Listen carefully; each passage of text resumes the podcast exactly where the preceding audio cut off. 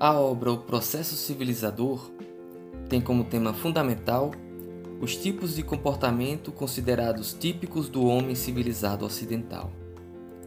É muito simples o problema que coloca.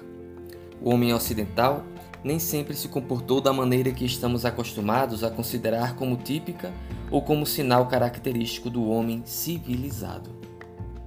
Se um homem da atual sociedade civilizada ocidental fosse, de repente, transportado para uma época remota de sua própria sociedade, tal como o período medievo feudal, descobriria nele muito do que julga incivilizado em outras sociedades modernas. Sua reação em pouco diferiria da que nele é despertada no presente pelo comportamento de pessoas que vivem em sociedades feudais fora do mundo ocidental. Dependendo de sua situação e inclinações, sentir-se-ia atraído pela vida mais desregrada, mais descontraída e aventurosa das classes superiores desta sociedade, ou então repelido pelos costumes bárbaros, pela pobreza e rudeza que nele encontraria. E como quer que entendesse sua própria civilização, ele concluiria, da maneira a mais inequívoca, que a sociedade existente nesses tempos pretéritos da história ocidental não era civilizada no mesmo sentido e no mesmo grau que a sociedade ocidental moderna. Norbert Elias, prefácio à sua obra O Processo Civilizador.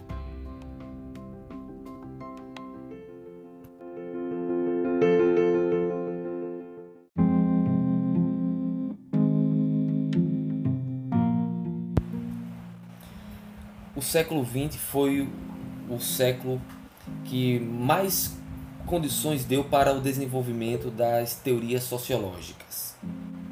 Né? É, no início do século XX, é, um conjunto de intelectuais na Alemanha se dedicou a desenvolver teorias sociais sobre os processos políticos, sobre os processos sociais que marcaram esse período histórico. A Alemanha já tem uma longa trajetória como um, um país que cultiva o espírito, o pensamento filosófico e científico. E isso se fez perceber com o advento do Instituto para Pesquisa Social, que foi tocado pelos expoentes da Escola de Frankfurt, mas também esse mesmo país, a Alemanha, proveu o mundo com outro sociólogo hoje muito conhecido e bastante estudado no Ocidente e também no Brasil, que é o sociólogo Norbert Elias. Norbert Elias nasceu em 1897, na cidade de Breslau. Durante a Primeira Guerra, Norbert Elias serviu no exército como técnico em comunicações e esteve até mesmo no fronte de batalha. Ele tinha aí por volta de 20 anos de idade, era jovem. Felizmente, ele conseguiu retornar são e salvo da Primeira Guerra Mundial, embora a Alemanha tenha sido derrotada é, tragicamente. Depois da guerra, Norbert Elias dedicou-se aos estudos de medicina e filosofia. Mas, embora tenha iniciado esses estudos em duas áreas bastante distintas, ele optou por se formar e por se dedicar ao doutorado em filosofia. Finalmente, em 1924, quando ele tinha, portanto, 27 anos, tornou-se doutor nesta área do pensamento. Tornou-se doutor em filosofia e, logo em seguida, como se não bastasse, Norbert Elias também se tornou doutor em psicologia.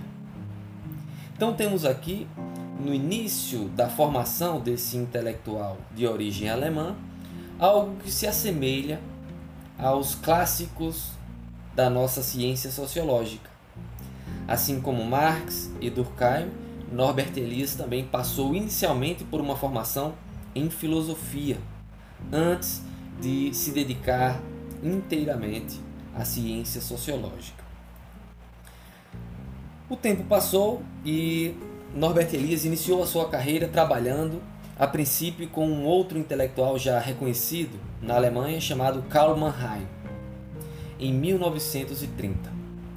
Norbert Elias, portanto, tinha aí 33 anos de idade e nessa época frequentava o departamento de sociologia no mesmo edifício que sediou inicialmente o Instituto para Pesquisa Social, tocado posteriormente por Horkheimer.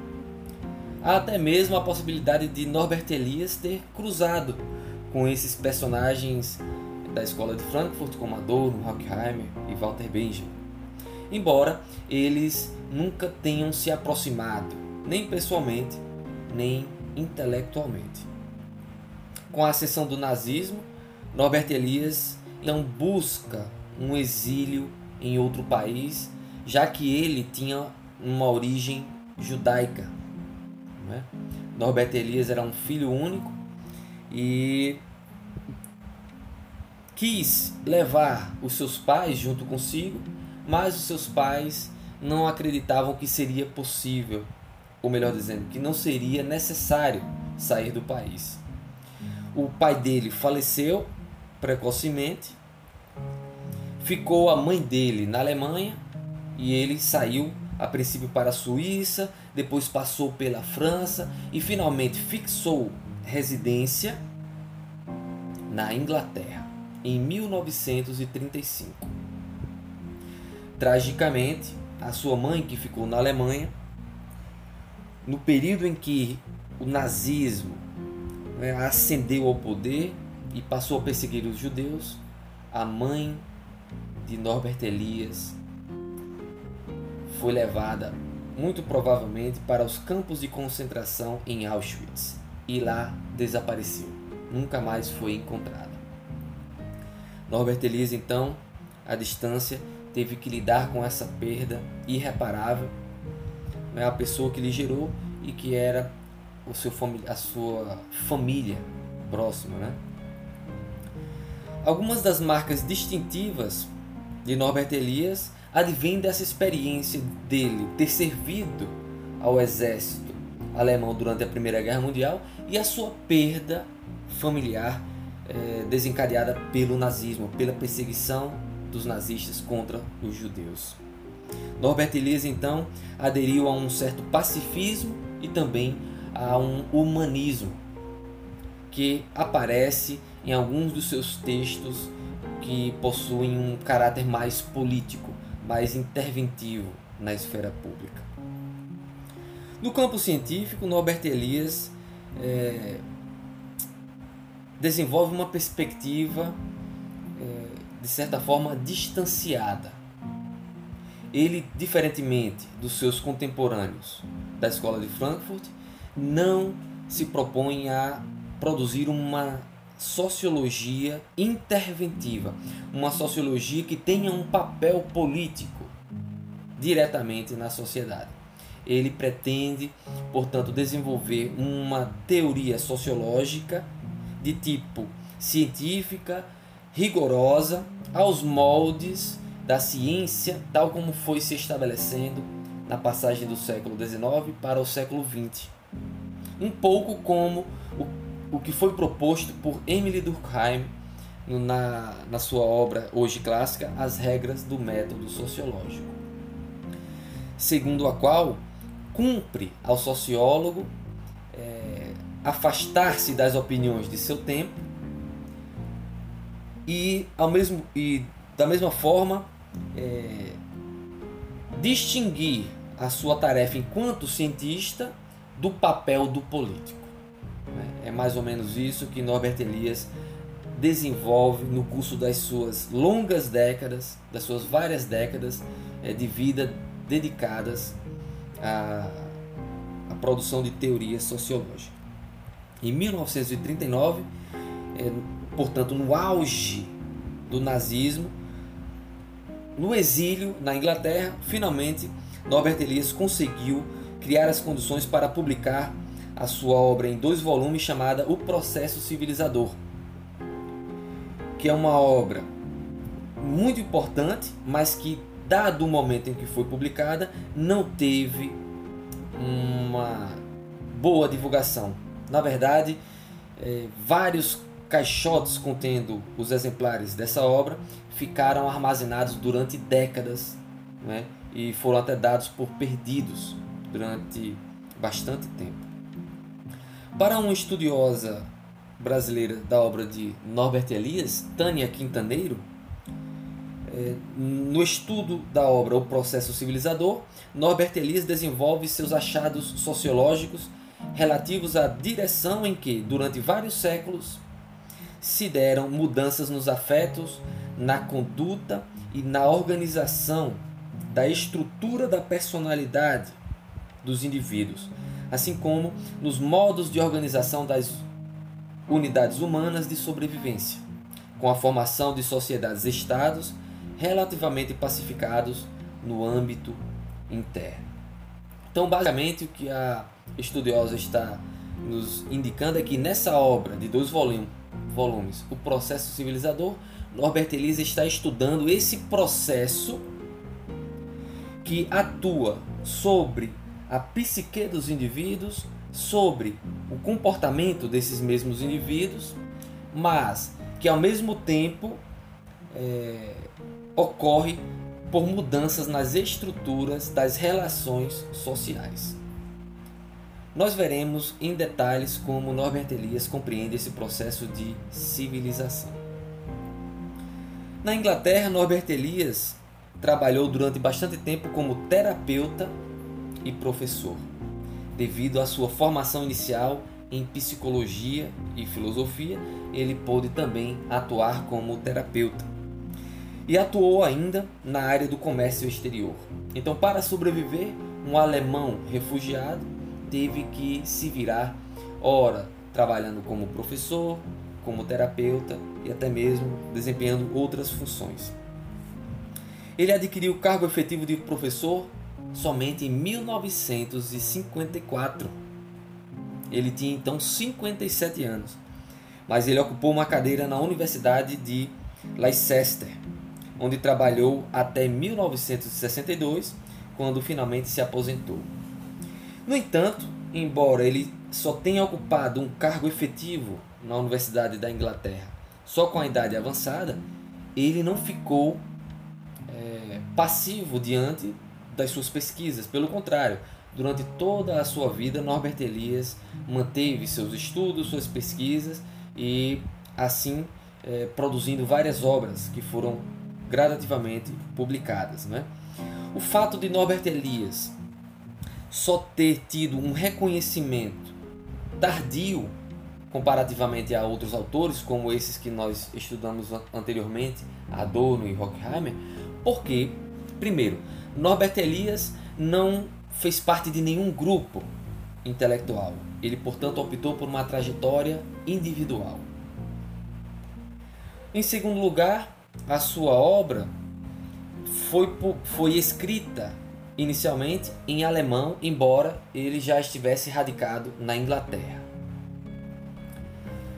Em terceiro lugar, ele teve que reconstruir a sua vida durante a Segunda Guerra Mundial. Então, todos esses fatores dificultaram a difusão das obras escritas e publicadas por Norbert Elias. Porém, o seu ímpeto, a sua determinação, uma certa força interior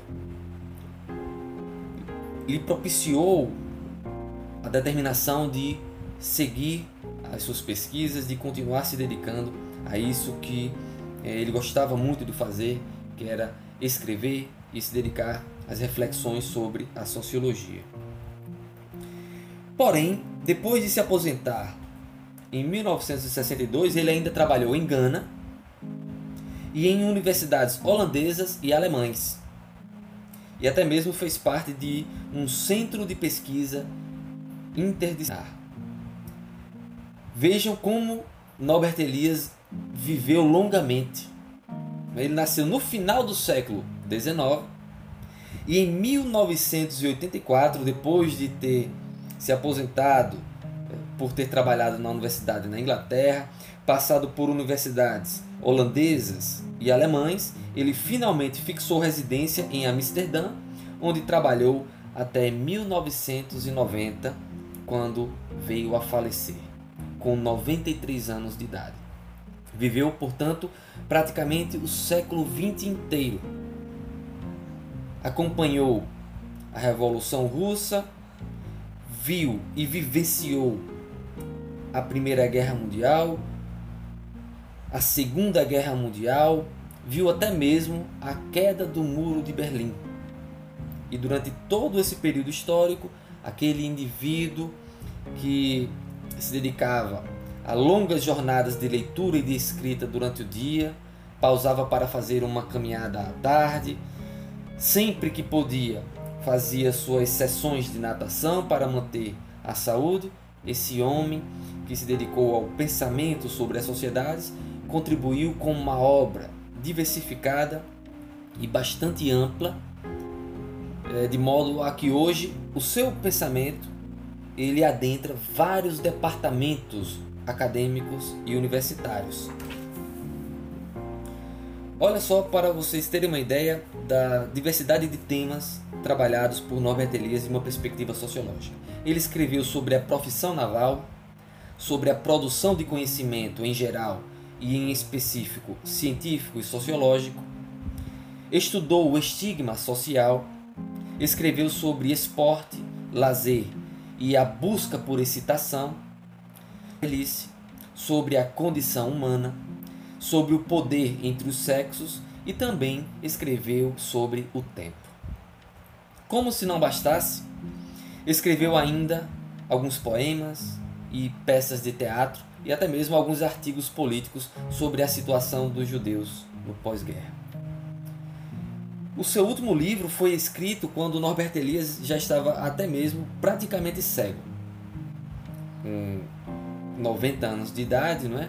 com a sua vida já é, em pleno esplendor, seu intelecto inteiramente amadurecido, ele se dedicou a escrever uma obra chamada Os Alemães quando ele contribui para traçar um retrato histórico-sociológico sobre o povo no seio do qual ele nasceu, mas que teve que se apartar devido ao acontecimento do nazismo e da Segunda Guerra Mundial.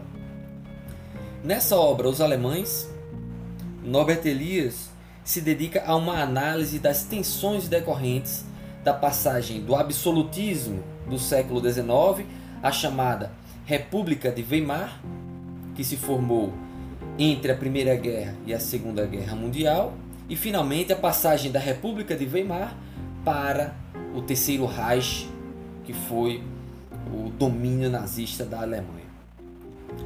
É, ao estudar, portanto, essa passagem histórica do absolutismo para a república e da república para o nazismo, Norbert Elias defende uma tese, um argumento muito interessante que nos ajuda a entender o que fez com que o nazismo se espalhasse como uma praga política e social no seio do povo alemão naquele período histórico. Claro que temos que levar em consideração a, a derrota na Primeira Guerra Mundial, que marcou a história daquele povo e que desencadeou uma crise econômica, social e política profunda né, na década de 20. Temos que levar em consideração também a, a falha no processo revolucionário, desencadeado nessa década de 20 também.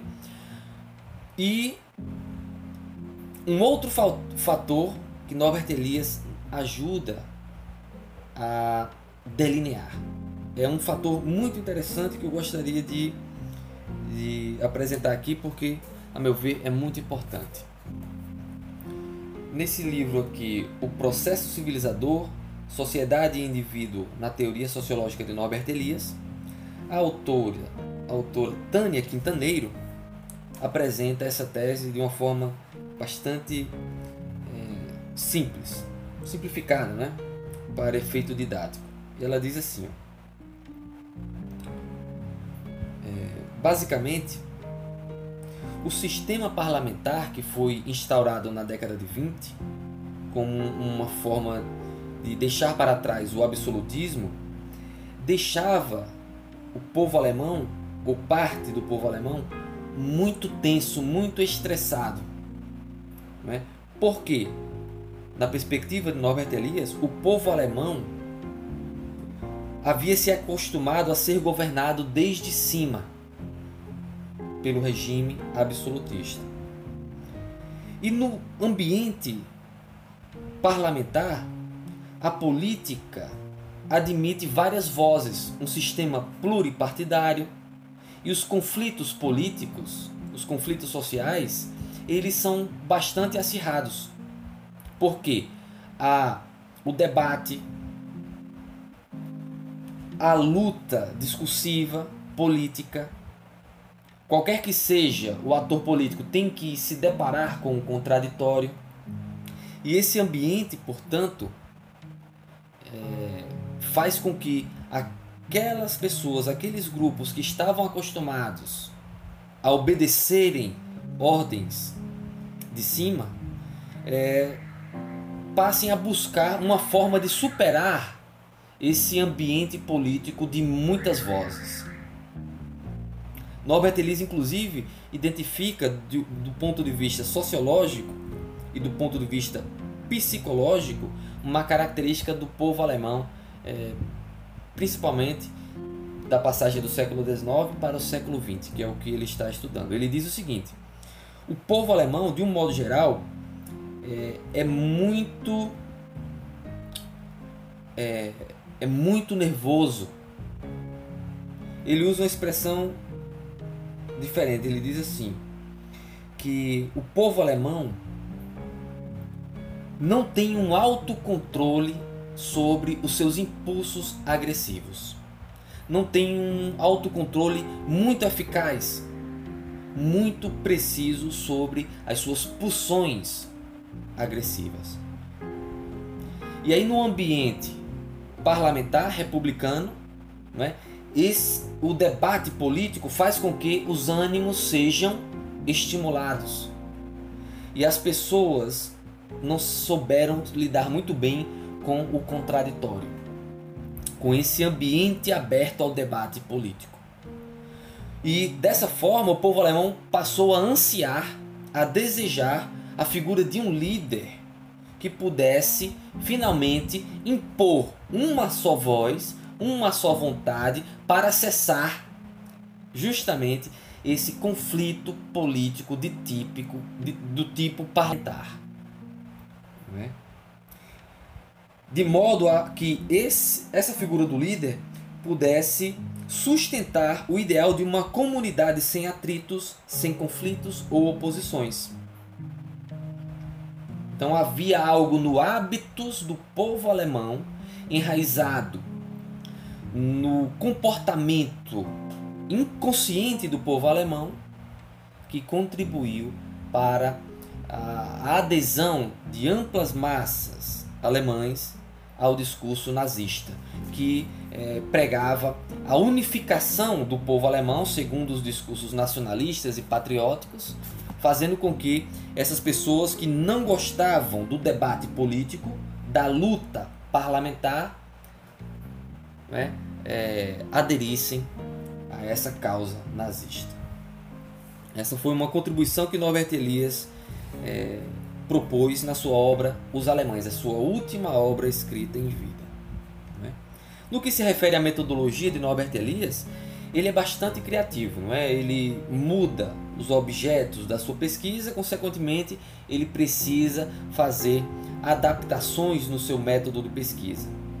Nós veremos mais à frente que é, Norbert Elias escreve obras de caráter metodológico, mas também empreende pesquisas que se amparam na historiografia e na teoria sociológica e há até mesmo obras em que em parceria com outros sociólogos ele empreende pesquisas sociológicas do tipo empírica, como por exemplo naquela que foi registrada na obra Os Estabelecidos e os Outsiders, quando ele e um parceiro intelectual fizeram uma pesquisa sobre uma comunidade no interior da Inglaterra para estudar como se dava a relação entre determinados grupos hegemônicos em relação a grupos minoritários.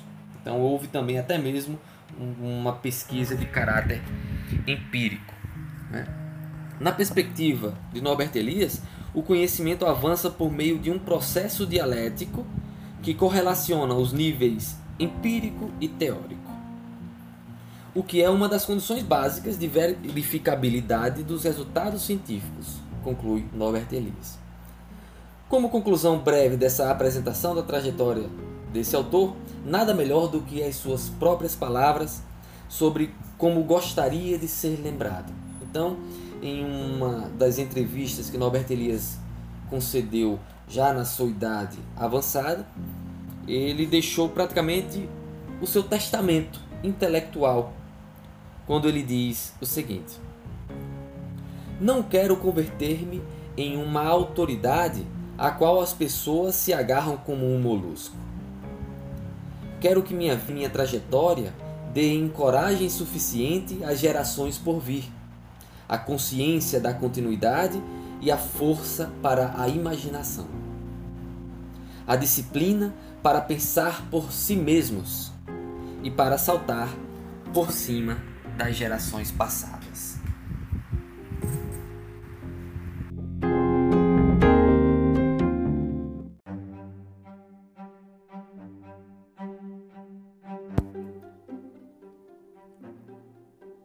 Um dos temas centrais da obra de Norbert Elias é a definição dos fenômenos sociais e a qualificação da relação indivíduo e sociedade. Isso aparecerá em diversas obras do autor em vários momentos da sua trajetória intelectual. Em sua obra O Processo Civilizador, está em foco uma sociologia da civilização ocidental. Interessa ao autor analisar um processo social de longa duração que atravessa séculos e gerações, no qual os códigos sociais, morais e psicológicos interagem modificando o comportamento das pessoas em uma determinada direção. A autorregulação dos impulsos. O processo civilizador, portanto, para Norbert Elias, é um processo que se inicia no século XVI é, com a modelação da gestualidade, do comportamento na vida social, que vai exigir cada vez mais dos indivíduos um autocontrole das suas funções corporais. Na sua obra, a sociedade é definida como uma rede de relações interdependentes. Entender e estudar as sociedades humanas não é senão buscar as interrelações e as interdependências dos indivíduos em complexas redes relacionais. Norbert Elias mostra a existência de uma conexão forte entre as alterações na estrutura social e as mudanças no comportamento e nas emoções dos indivíduos, reveladas, por exemplo, pelo avanço dos patamares de vergonha, repugnância, controle e principalmente autocontrole. Interessa então os detalhes cotidianos, a criação e difusão de novos modelos de comportamento e novas formas de expressão dos sentimentos. Suas pesquisas sobre os códigos de conduta mostram que diversos padrões comportamentais, inicialmente criados e almejados pelas elites como forma de distinção social, difundem-se gradativamente pelas demais camadas sociais novas formas de higiene, novas formas de lidar com as funções corporais, cheiros, sexo, formas de se relacionar com as pessoas do mesmo sexo e com pessoas do sexo oposto. Entre outras formas de se comportar, são modificadas por esse processo civilizador. Esses e muitos outros códigos de conduta são indicadores e expressão do comportamento civilizado. Esse processo civilizador foi desencadeado historicamente a partir do século XVI. E só pode ser compreendido em sua complexidade na interseção de três instâncias que são analisadas simultaneamente por Norbert Elias. Primeiro, as alterações na estrutura social. Segundo, as mudanças nos comportamentos das pessoas. E terceiro, a mudança na constituição psíquica dos indivíduos. O processo civilizador, desencadeado a partir do século XVI nas sociedades europeias e mais especificamente na França, na Inglaterra e na Alemanha, irão é, se dirigir cada vez mais para a gestualidade, para a forma de dispor do corpo e de suas funções nas interações sociais, nas interações interpessoais. Inicialmente, essa preocupação com a gestualidade, essa preocupação com o tratamento individual que o sujeito tem que dar a seu corpo quando estiver em relação com outras pessoas, será desenvolvido é, na sociedade de corte, aquelas sociedades que estavam entre a nobreza e a aristocracia.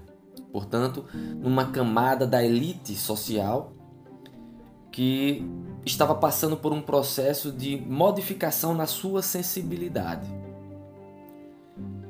Para se distinguir enquanto grupo social de outras camadas sociais, a sociedade de corte começou a refinar o seu comportamento, a atentar para os mínimos detalhes do seu corpo, é, da sua forma de se portar publicamente.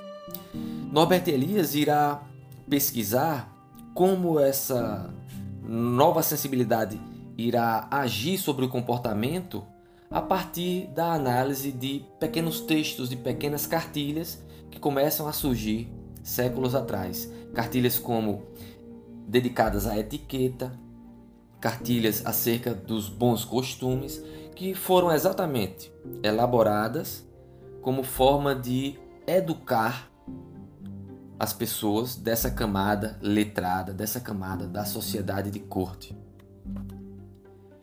Essa modificação na sensibilidade dessa parcela da sociedade resultará, portanto, no primeiro impulso desse processo civilizador no sentido trabalhado por Norbert Elias.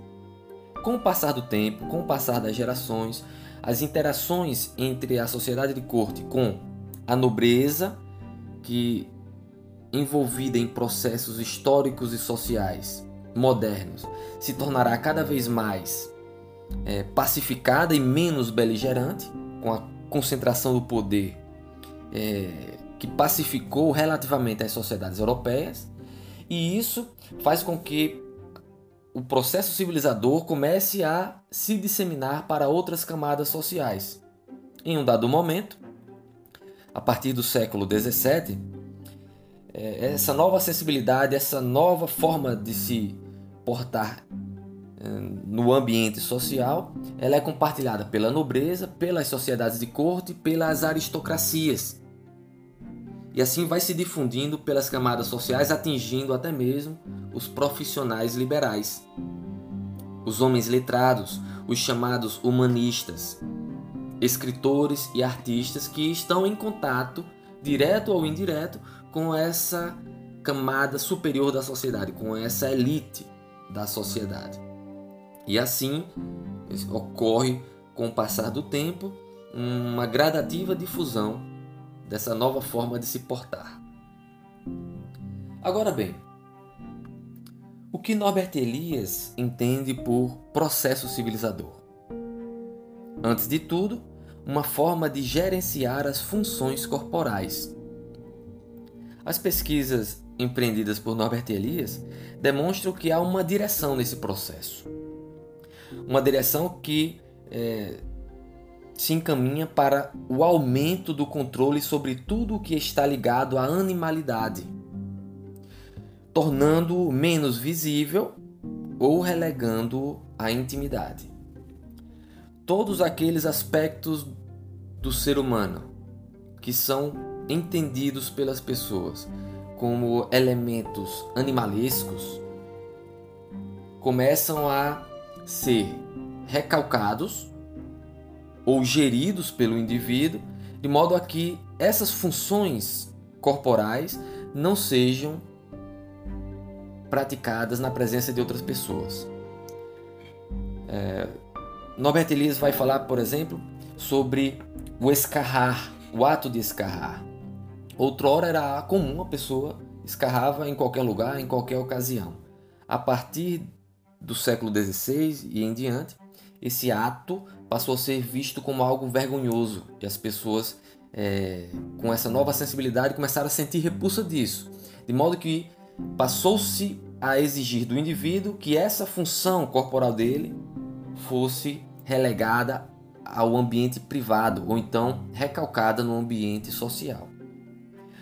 Do mesmo modo, a exalação de odores corporais, o mau cheiro do corpo humano, do suor, do mau hálito. Essas características também começaram a ser é, tratadas com um certo pudor. Então as pessoas começaram a atentar para isso e buscaram meios de atenuar esses odores corporais, utilizando-se perfumes ou outras formas de dissimular o odor do corpo humano. E assim com relação a outras formas de comportamento como por exemplo a maneira de se alimentar, em vez de utilizar as mãos, então substituir o contato com o alimento pel, pelos aparatos, pelos apetrechos da mesa, garfos, facas, colheres. É? O mesmo processo é indissociável de mudanças na sensibilidade, das quais são exemplos os sentimentos de repugnância, de vergonha, constrangimento e pudor. Então, com relação a essas características ditas animalescas do corpo humano, foi se desenvolvendo, ao mesmo tempo, sentimentos de repugnância, sentimentos de pudor, a tal ponto em que a pessoa, o indivíduo, começou a sentir vergonha de agir de maneira diferente do que era recomendado pelas boas maneiras.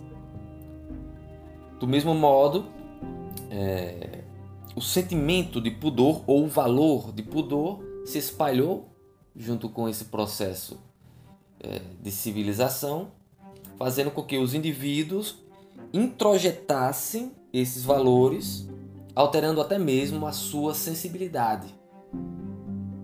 Então as pessoas passaram a se autorregular para não agirem é, de forma deseducada ou incivilizada, nesses termos descritos por Norbert Elias. Então, a pessoa sentia vergonha, por exemplo, de soltar flatulências na presença de outras pessoas, de exalar seus odores na presença de outros indivíduos, é, entre inúmeros outros comportamentos aparentemente simples e sutis, mas que eram outrora considerados comuns no ambiente social e que depois começaram a ser é, relegados ao ambiente privado. Temos então aí na obra O Processo Civilizador uma análise histórica na linha do tempo que identifica mudanças em determinadas direções. A sociologia processual de Norbert Elias identifica um gradativo aumento das exigências de autocontrole dos indivíduos que viveram e foram formados no interior dessas redes de relações sociais que passaram a exigir dele esse novo tipo de tratamento sobre a sua corporeidade, sobre é, a sua gestualidade, sobre suas funções sociais.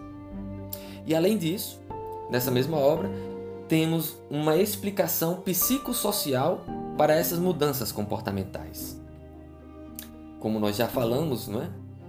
é, as redes de relações sociais nas quais o indivíduo se forma passaram a exigir dele uma nova forma de se portar socialmente, impingindo, inculcando nesses indivíduos é, o sentimento de vergonha, o sentimento de pudor com relação a determinadas funções corporais. Do outro lado, é, as pessoas passaram a nutrir sentimentos de repugnância e constrangimento com aquelas pessoas que não tinham ainda esse comportamento ainda modelado nesses termos civilizadores. Ao, ao analisar o processo civilizador desta forma interdisciplinar, Elias demonstra que não se pode separar o indivíduo da sociedade, assim como não se deve separar a sociologia da psicologia e vice-versa.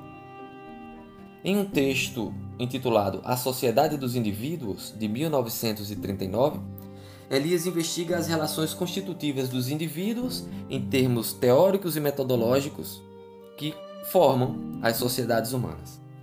Em seu texto, ele afirma: o indivíduo sempre existe no nível mais fundamental na relação com os outros. E essa relação tem uma estrutura particular que é específica de uma sociedade, que é específica de sua sociedade. Nos termos de Norbert Elias, pode-se definir sociedade como rede de relações funcionais interdependentes com estrutura específica. O indivíduo, por sua vez, é um ser dependente por natureza dos outros que se constitui nas relações sociais assumindo a forma que lhe é específica dentro e através dessas relações com especificidades da estrutura social na qual o indivíduo está inserido. Desta forma, temos uma explicação teórica e metodológica das relações indissociáveis entre indivíduo e sociedade que se propõe a superar o falso dilema holismo sociológico ou individualismo metodológico. O que interessava a Norbert Elias, em meados do século XX, era propor um modelo teórico para a sociologia que permitisse superar as dicotomias que apareciam em algumas das teorias sociológicas importantes daquele tempo. Por um lado, temos Emílio Durkheim como representante da sociologia do holismo sociológico, que é como os estudiosos denominam essas correntes teóricas que privilegiam o aspecto coletivo e social na explicação dos fenômenos, relegando a segundo plano a figura do indivíduo. Em contraposição a esse modelo teórico da sociologia, se desenvolveu um, um, uma outra corrente teórica, a corrente do individualismo metodológico, que alguns estudiosos é, identificam na teoria de Max Weber. Essa é uma questão discutível, mas o que importa é que, para o individualismo metodológico, a prioridade para as explicações dos fenômenos sociais recai sobre as ações dos indivíduos. É, Parte-se do pressuposto de que o que existe concretamente, empiricamente, são indivíduos de carne e osso que estão interagindo uns em relação aos outros, e a sociedade seria simplesmente o resultado dessas ações individuais reciprocamente referenciadas. Norbert Elias achava é, dicotomia entre é, sociedade e cultura uma dicotomia infrutífera e que era necessário promover uma superação desses modelos clássicos. Né? Para Norbert Elias, a sociologia ganhará muito mais se tentar criar um modelo teórico que seja mais interativo, é, de modo a fazer com que haja um contínuo entre indivíduos e isso que nós nomeamos na sociologia de sociedade. Para Norbert Elias, não há como pensar uma sociedade sem os indivíduos que a compõem. Do mesmo modo que é impossível pensar o indivíduo sem a sociedade que lhe faz nascer. O que se pode indagar com razão é acerca de como essa relação sociológica constitutiva se configura em um dado cenário histórico social. Por exemplo, as seguintes perguntas são bastante fecundas e, e revelam a aproximação que Elias faz da teoria psicanalítica de Freud com as suas reflexões e as suas pesquisas sociológicas. De que forma as necessidades individuais estão relacionadas com as exigências sociais? O indivíduo se satisfaz com o que a sociedade requer dele? Ou a sociedade, pelo contrário, consegue prover as necessidades do indivíduo? A parcela de renúncia do desejo individual para viver em sociedade se justifica de alguma forma legítima para o sujeito? Ou a reprodução social impõe um preço alto demais ao indivíduo, que sente então o peso da pressão social sobre si como sofrimento psíquico ou como revolta política? As respostas a essas questões variam certamente, pois as formas de manifestação das individualidades são específicas de cada sociedade, ou seja, a estrutura social tipifica certas formas de individualidade.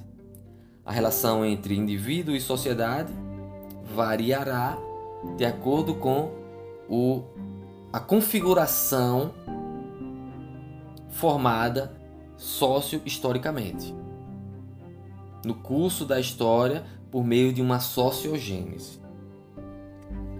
Nós podemos ir mais fundo e finalmente é, chegar às conclusões de Norbert Elias, quando ele apresenta as seguintes definições. O conceito de indivíduo refere-se a pessoas interdependentes. E o conceito de sociedade refere-se a pessoas interdependentes no plural. Então temos aí as conclusões teóricas de Norbert Elias. Né? O que são os indivíduos? Eles são átomos da sociedade? Não. Os indivíduos, eles são formados e se constituem enquanto tais no interior dessas redes de relações interdependentes por sua vez, a sociedade é um ente objetivo e absolutamente diferente daquilo que constitui o indivíduo? Não. Para Norbert Elias, o que nós podemos denominar de sociedade nada mais é do que redes de relações interdependentes entre esses indivíduos.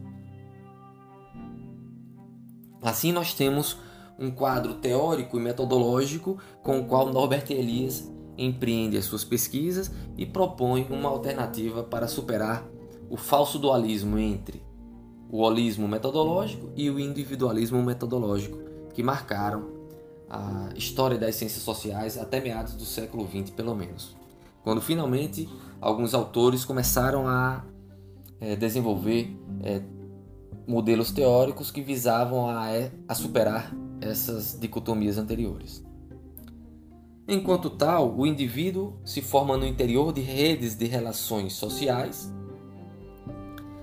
que, por sua vez, se configuram no interior de uma estrutura social. No curso de sua existência, o indivíduo torna-se consciente da sua função mais ou menos de acordo com os parâmetros socioculturais de seu tempo. Norbert Elias diz que a autoconsciência corresponde à estrutura psicológica estabelecida em certos estágios de um processo civilizador.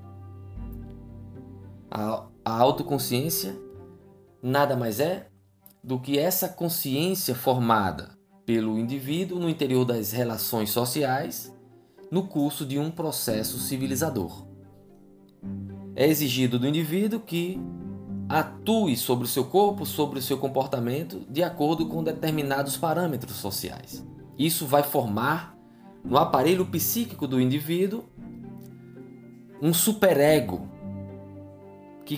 porta em si aqueles valores, aquelas exigências eh, comportamentais oriundas da sociedade na qual o indivíduo vive. É isso que vai constituir a autoconsciência comportamental, corporal e social do indivíduo. Nas sociedades modernas, houve um processo de divisão social do trabalho muito acentuado, que ocasionou em experiências cada vez mais diversificadas para os indivíduos.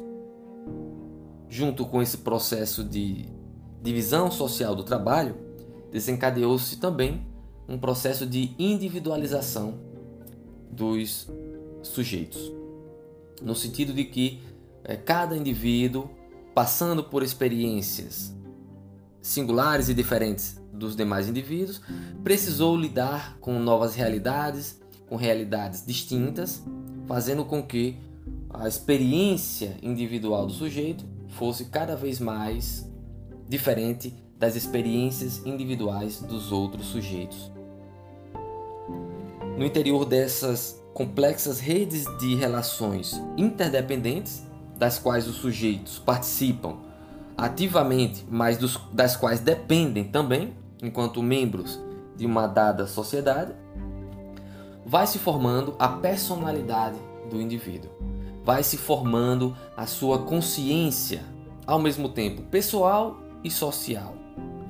Norbert Elias é, aproxima a teoria psicanalítica da teoria sociológica e, assim fazendo, traz alguns conceitos teóricos da psicanálise freudiana para pensar esses processos sociológicos estudados por ele ao longo da sua vida, não é?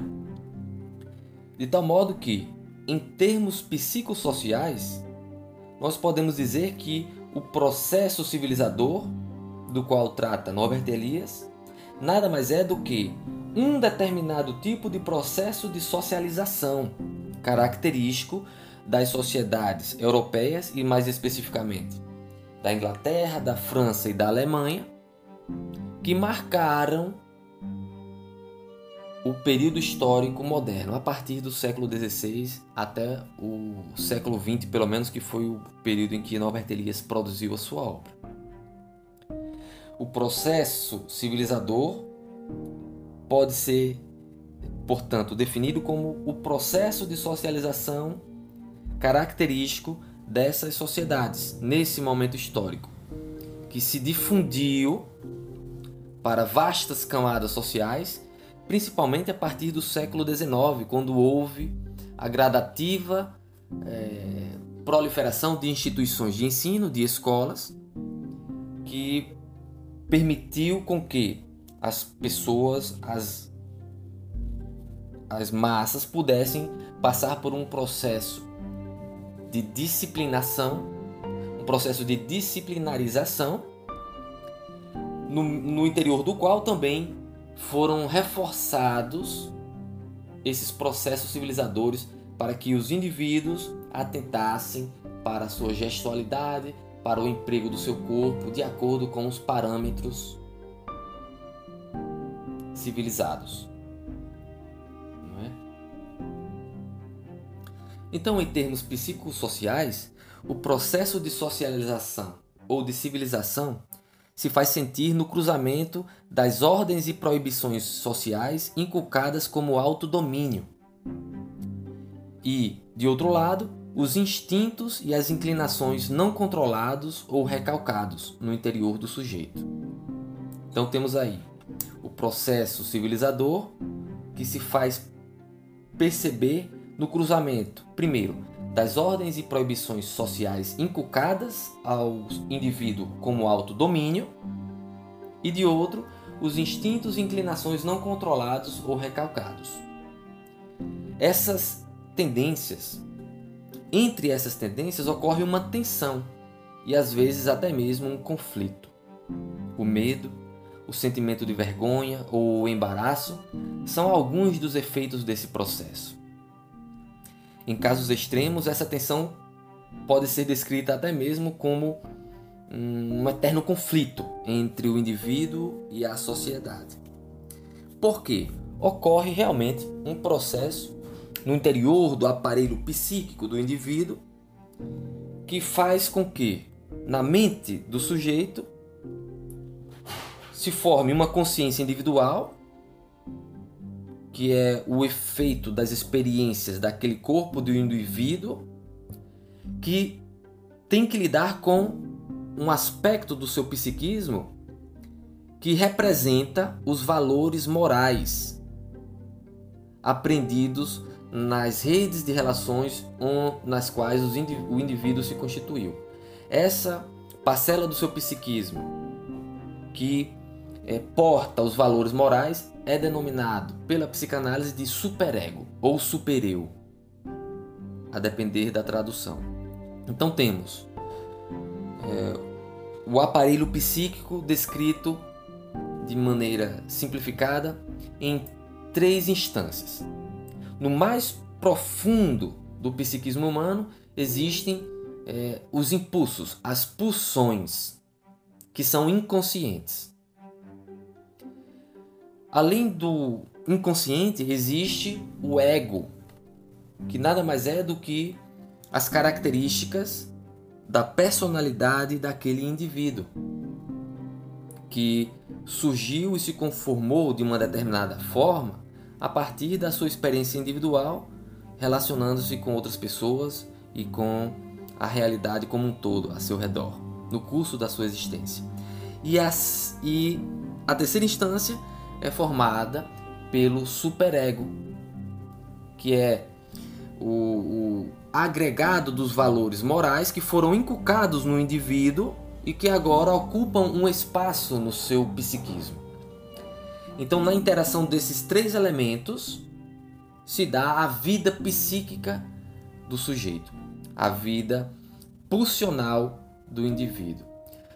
O processo civilizador incide exatamente nesse contínuo das relações sociais adentrando no psiquismo do indivíduo, que será é, formado a partir dessas interações sociais, introjetando os valores morais, conformando no seu aparelho psíquico sentimentos de vergonha, de pudor, né, que vai é, moldar o superego do indivíduo.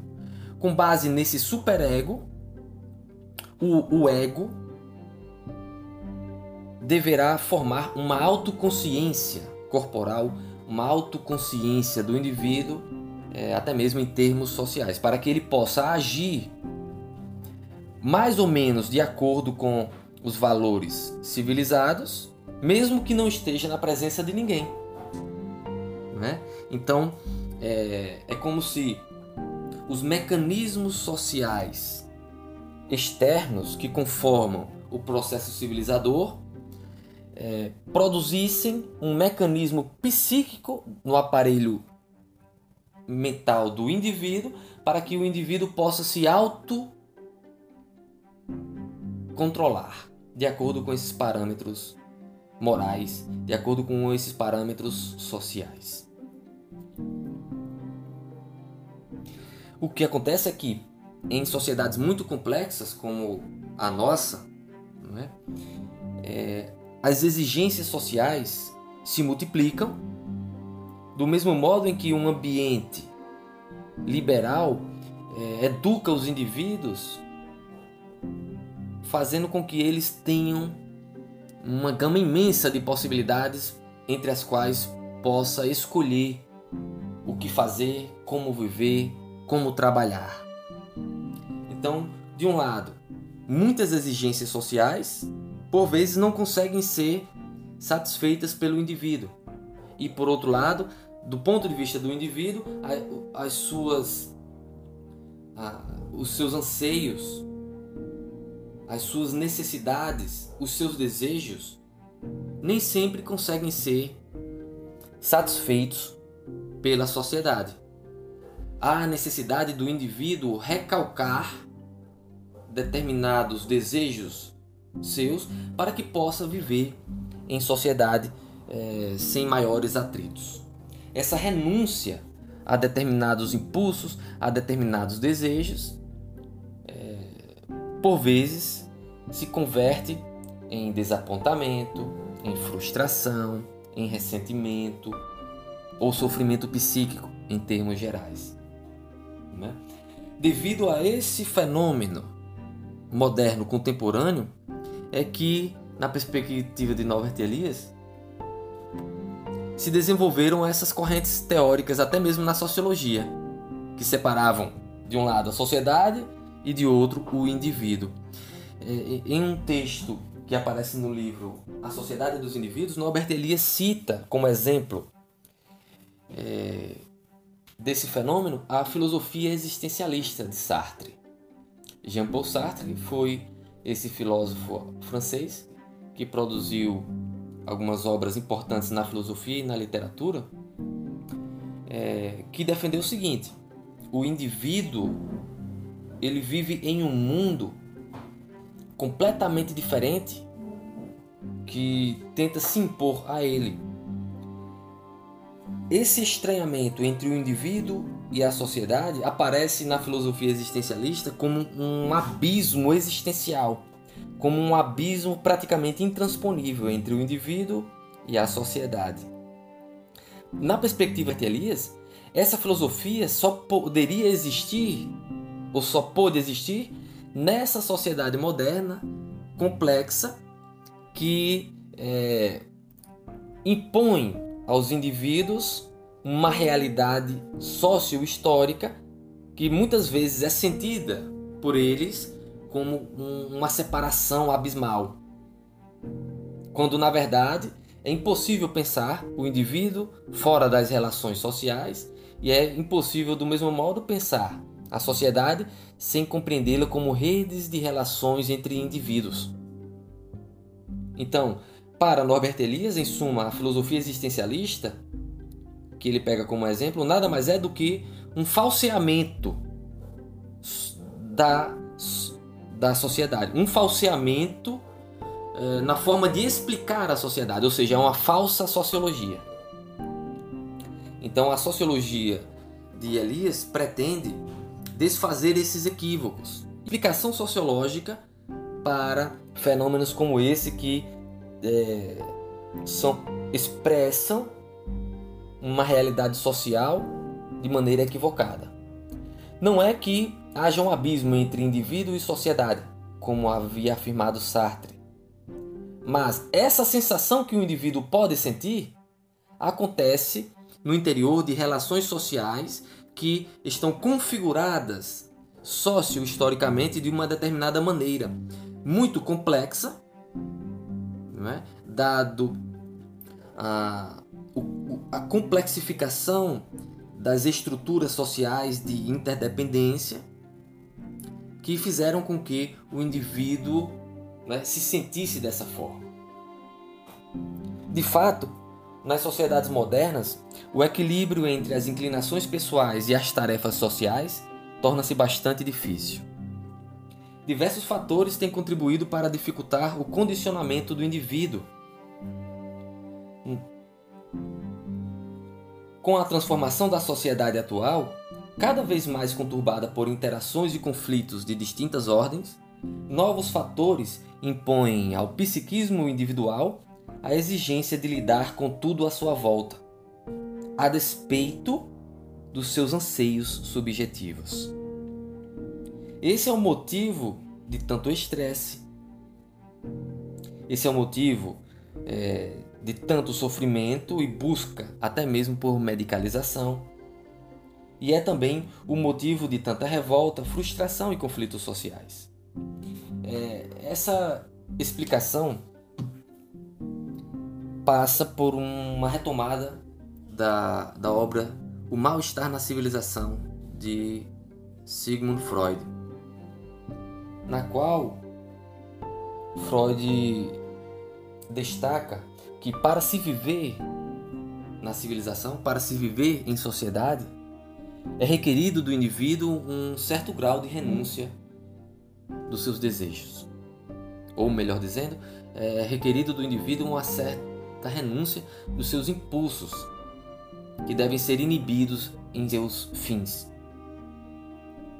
É, e aí, para explicar isso, tem que passar pelo conceito de sublimação, é, que nada mais é, em linhas gerais, do que a conversão da energia libidinal que não se satisfaz em seus fins objetivos e precisa canalizar para fins espirituais.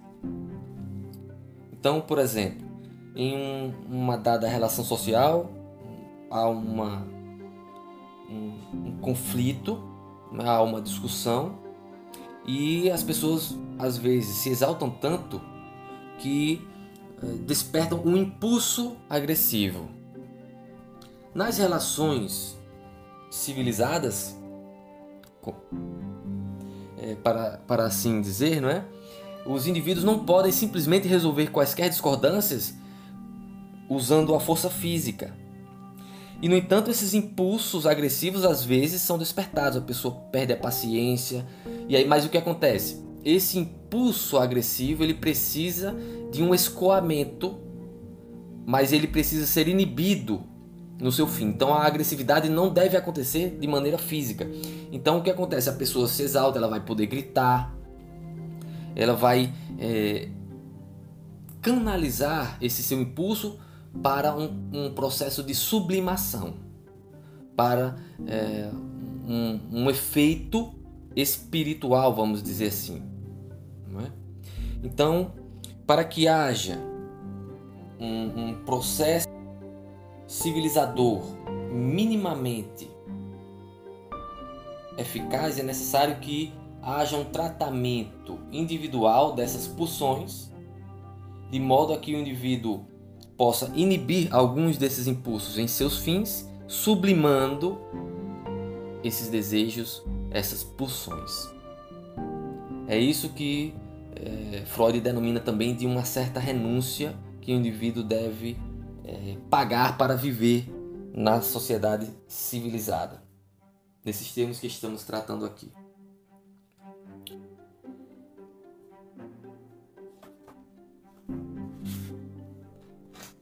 Então, no seio do processo de socialização, entre as exigências sociais e os interesses pessoais, é necessário se produzir um determinado tipo de autorregulação do indivíduo. Por autorregulação, deve-se entender o processo que torna o ser humano um ser livre do controle de mecanismos hereditários. As relações interdependentes dos indivíduos permite e exige um grau de moldagem social muito superior ao dos outros animais.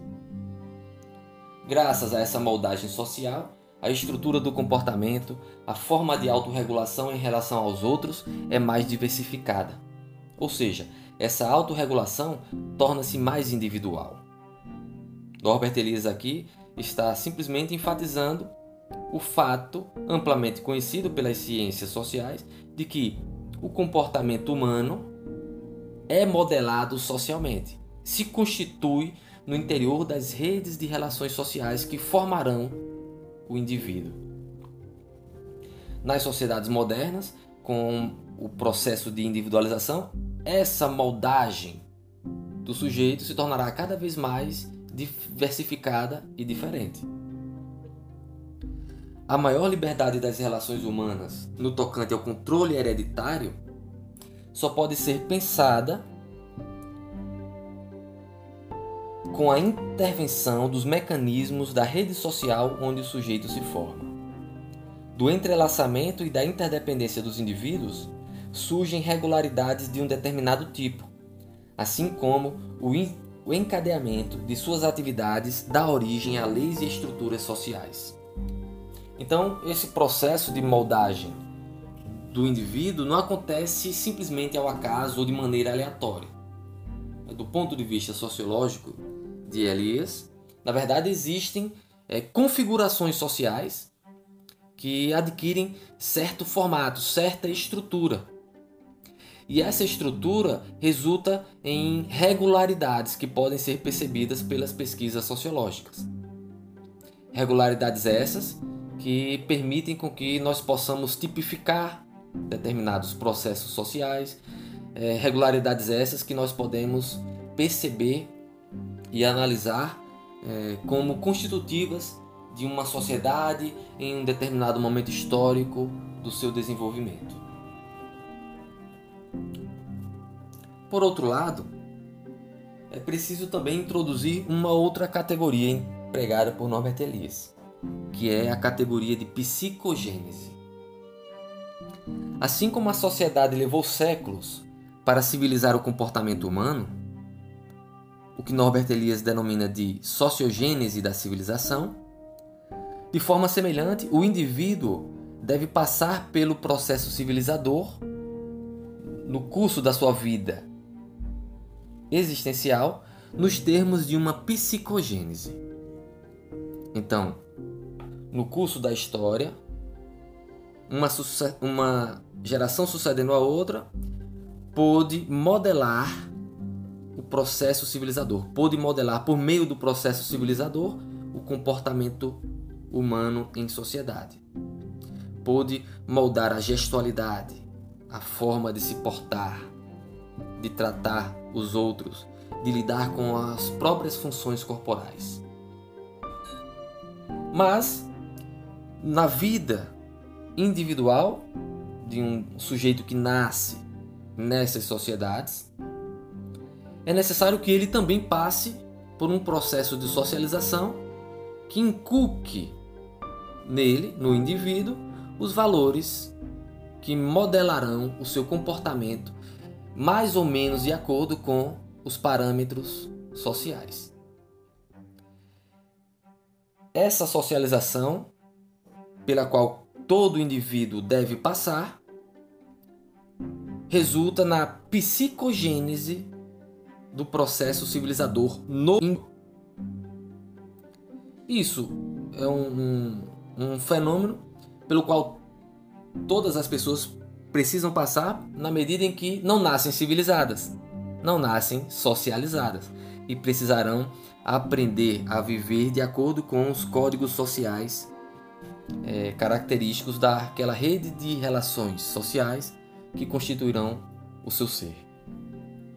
Então, temos uma sociogênese do processo civilizador e temos também uma psicogênese que deve ser promovida e produzida no interior das relações sociais para que o indivíduo adquira os valores e o comportamento característicos dessa civilização em um determinado grau de desenvolvimento. Isso quer dizer que o processo civilizador ele não está acabado. Ele nunca se conclui. Porque a cada novo sujeito que nasce, a cada novo indivíduo que vem a existir no interior de uma dada sociedade, é necessário educá-lo, é necessário socializá-lo. Em suma, é necessário civilizá-lo de acordo com esses parâmetros que foram construídos no curso dos séculos. E é curioso notar que essa obra, O Processo Civilizador, publicada por Norbert Elias, apareceu na sua primeira edição no final da década de 30, exatamente quando a Alemanha é, estava tomada pelo Partido Nazista e a Segunda Guerra Mundial demonstrava ao mundo a incivilidade é, de vários grupos sociais. Né? Isso mostra e reforça a tese que eu acabei de mencionar de que o processo civilizador nunca se conclui e sempre é necessário refazê-lo. Porque a sociedade não existe separada dos indivíduos e os indivíduos que constituem a sociedade precisam passar pelo processo de civilização no curso da sua existência individual. Então é necessário que nesse contínuo da sociedade para o indivíduo, a sociogênese do processo civilizador se converta também numa psicogênese do processo civilizador no interior do psiquismo do indivíduo. Portanto, tendo isso em vista, é no curso da vida em sociedade que os instintos individuais passam pela regulação e pela autorregulação. Eis como Norbert Elias chega ao que ele denominou de lei fundamental sociogenética. A sociogênese, que é, em relação ao aparelho psíquico do indivíduo, é convertida nesse contínuo em psicogênese. A história de uma sociedade se reflete em uma história interna de cada indivíduo. O processo civilizador proveu às sociedades e os indivíduos de mecanismos reguladores em instituições como o Estado moderno, os estabelecimentos de ensino, entre outras. No lado do indivíduo, houve a substituição da regulação exterior pela autorregulação, a substituição do constrangimento social pelo autoconstrangimento, ou seja, a interiorização do controle das emoções e dos impulsos.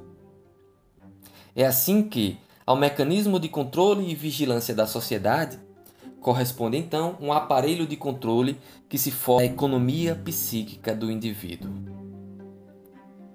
Assim, né, tem-se a transposição das exigências sociais advindas da sociedade para o aparelho psíquico do indivíduo, que, uma vez introjetadas, conformarão o superego do sujeito. E esse superego será um dos elementos fundamentais em relação ao qual a autorregulação do indivíduo se fará autonomamente. Nós podemos fazer uma uma comparação disso que nós chamamos na psicanálise de superego como sendo o aspecto do aparelho psíquico que corresponde à consciência coletiva. Então, se nós, com certa liberdade de pensamento para efeitos didáticos, pegarmos o conceito de consciência coletiva de Durkheim e trazermos ela para o aparelho psíquico do indivíduo, nós vamos chamar essa consciência coletiva da sociedade no interior do indivíduo de superego. É o correspondente psíquico dos valores morais da sociedade. Por isso que, não raro, ocorre aí é, no interior do sujeito certos conflitos, é, certas problematizações interiores. O indivíduo às vezes tem um desejo tem uma certa vontade, mas ele mesmo sabe, sem que ninguém diga diretamente, porque já foi constituído é, socialmente, que aquele desejo ou aquela vontade está em, em contradição com os valores morais, ou com os valores éticos, ou com os valores civilizados. Né? Então o sujeito sente é, interiormente esses dilemas, porque há um elemento no seu psiquismo que constitui o superego, mas há, de outra parte, os seus impulsos inconscientes e no, no, no entrecruzamento desses elementos, o, ele, o, o ego, ou o eu, né? o aspecto consciente da personalidade do sujeito. O refinamento do comportamento civilizado ocorreu, em suma, em um longo processo social. Para Norbert Elias, esse processo civilizador tem como uma das suas causas explicativas a elevação do nível de sensibilidade de determinadas camadas sociais que ele identifica nas sociedades de corte, que tinham uma vida pacificada, uma vida sem maiores problemas econômicos e que, para se distinguir, é? É, começou a cultivar uma certa sensibilidade, uma certa forma de se comportar diferente das outras camadas sociais. Essa sensibilidade com relação às funções corporais por parte da aristocracia da corte, depois começa a, a ser difundida para outras camadas sociais, aristocracia, profissionais liberais, com o processo de escolarização desencadeado a partir do século XIX, alguns desses códigos morais, alguns desses códigos comportamentais foram difundidos também nas escolas, por meio das, dos estabelecimentos de ensino, nas universidades, onde cada vez mais pessoas passavam e estavam sujeitas a esse, a esse processo civilizador, né, que passou a exigir dos indivíduos determinadas formas de conduzir em sociedade. E assim tem-se a difusão, a expansão da influência desses valores civilizados para vastas camadas sociais. É assim que, aos poucos, esses comportamentos são transmitidos a outras camadas sociais. Norbert Elias diz: é em parte este mecanismo. A elaboração de usos na corte, difusão destes usos para baixo, ligeira deformação social, desvalorização enquanto sinal distintivo que manteve o movimento dos modos de comportamento da camada superior. A sensibilidade civilizada que surge no interior da aristocracia se explica por condições históricas. A conversão da nobreza guerreira em aristocracia cortês, em um ambiente menos beligerante, desencadeou uma mudança de costumes que depois se difundiu pouco a pouco no conjunto das sociedades. Então temos aí, para concluir, né, a síntese é, da explicação de Norbert Elias para esse fenômeno que ele estudou como processo civilizador desencadeado no curso dos séculos recentes, que constitui esse período histórico chamado modernidade e mais especificamente nas sociedades estudadas por Elias, França, Alemanha e Inglaterra. É uma nova sensibilidade que surgiu em uma camada social passou a exigir novas formas de comportamento. Essas novas formas de comportamento produziram é, sensação de vergonha, de pudor em relação a determinadas funções corporais que passaram a ser recalcadas ou relegadas ao ambiente privado. Esse tipo de comportamento foi difundido nas camadas das elites, mas com o passar das gerações, é, novas camadas sociais foram influenciadas por esse código de conduta e com o século XIX e século XX, é, vastas camadas foram sob efeito da influência desses valores ditos civilizados.